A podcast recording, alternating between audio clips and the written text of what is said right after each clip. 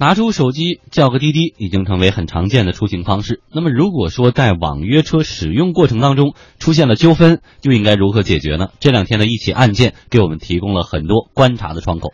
昨天呢，北京市海淀区法院审理了这样的一起案件：严女士今年的六月十七日通过滴滴乘坐了司机廖先生的车，结果呢，在离目的地很近的地方发生了堵车。经过司机廖先生同意，严女士在路中间打开了车门要下车，结果撞上了旁边的秦女士，而且造成了两辆车受损。经过审理呢，法院判决保险公司在交强险范围内赔偿受伤的秦女士一万三千多元钱，而滴滴公司和乘车的严女士各赔偿秦女士四千一百块钱。今天，滴滴的工作人员向我们表示说，不方便对案件的审理结果进行表态。不过，他表示，滴滴会按照相关规定保障用户的权益。嗯，那么这起涉及到滴滴的案件，也再次引起了人们对于网约车如何管理、如何守法的关注。这起案件当中的法律关系怎样呢？我们来听北京市悦城律师事务所合伙人岳深山的解析。车辆停在路边，然后开车门把行人撞倒。那么这个车辆的驾驶人和开车门的人，其实对这个路边的行人是有一个侵权行为。这个时候呢，是要区分谁要承担这个侵权责任的赔偿责任。开车门的这个人，他肯定是有过错的。他开车门的时候应该注意身后，或者说注意车旁是不是有行人，或者说有其他的人，应该尽到这种注意义务。从从驾驶员这个角度来看呢，驾驶员应该是提醒乘客要注意是不是有其他的这个行人，或者说是途经车辆旁边的这个路人。那在这种情况。下他没有尽到这种注意和提醒的义务的话，他也是有责任的。那么滴滴为什么要承担赔偿责任呢？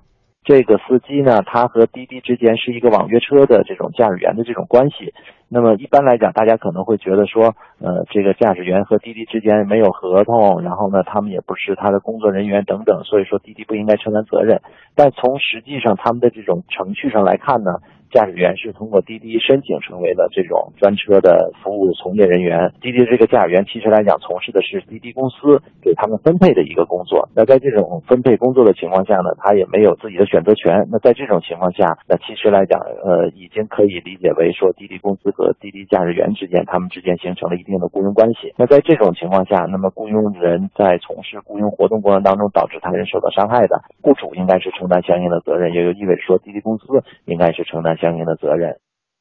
对于用户来说，不管是网约车还是出租车，都要保护用户的权益。中国人民大学经济学院教授刘锐认为，不管是传统业态还是全新的业态，在保护用户权益问题上是要统一标准的。当一种新的服务形态为顾客提供了便捷好的服务的同时呢，它过去那些传统的服务的标准啊，是为市场所接受的，也是行之有效的这些规则啊，也应该得到尊重。如果说这个规则在跟新的司机没有树立起来，以致导致了大家有一种灵活的理解的话，那么随着这个案例判决呢，我觉得就应该跟上。就是说，虽然提供了便捷、快捷的便利消消费者的服务，但是你的服务质量和标准，还有你相关的连带的责任，这个是不能缺失的。所以，我觉得这个案例出来以后呢，应该提示运营者，包括签约公司，呃，把这个漏洞给补上。嗯，的确，这也给我们提了一个醒啊。平时下车的时候，确实要养成习习惯，看看后视镜，看看后面，一点一点的把车门打开哈。呃，另外呢，对于路中间也别瞎下下车。对，这个是基本的乘车的礼仪和规范。但我们说到商业世界里边，滴滴和这种这个事故当中，滴滴的角色和责任到底是什么？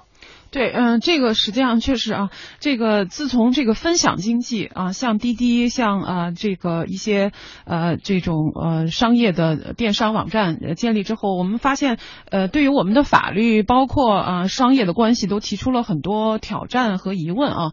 你比如说，就说呃这么一个案例当中，呃。呃，我们现在是发现，在这样子的一个案例当中，如果它不是一个网约车呢，就是它不是一家是一个普通的私人运运营的车辆，那在这个时候，它的责任的认定会是什么样子的？这个会不会带来是说一个后果，就是线上的车和线下的车，当它出现事故的时候，对于它的责任的认定会有所不同呢？那这个实际上现在已经发生了，对吧？那这个是呃需要需要包括我们的司法部门重新的去进行鉴定和那个呃进行解释。还有一个呢，就是现在是很多网约车在呃出现事故之后，发现保险公司拒绝进行赔偿。那保险公司拒绝赔偿的理由，呃，以前呢是因为说网约车还在不合法的情况下，那呃他拒绝赔偿；还有现在呢，在网约车已经合法的情况下，他们仍然拒绝赔偿，是说，呃，我们之前签订这个保险合同的时候，认定你是一个私人车辆。但是你因为参加了这个网约车，所以呢，你的这个车辆的性质就由家庭自用汽车变成了一个营运汽车。而我们的保险合同当中呢，认为说，如果这个车是一个商业性的或者是营业性的用途，公司就是保险公司是不承担一切赔偿责任的。那这个是不是合理？因为很多的网约车，你会发现说，呃，这个网约车当中还有快车、专车和顺风车之分的。对吗？那呃，这个这个车辆其实，在呃这个进行营运的时候，频率也不一样。比如说，有些人他确实呃是专职的，就是坐专车和快车的。但是有一些人，相信大多数人只不过是在业余时间或者是上下班的路上，甚至还有这个顺风车。那这个顺风车怎么又去认定它？因为它又跟专车和这个快车又不一样。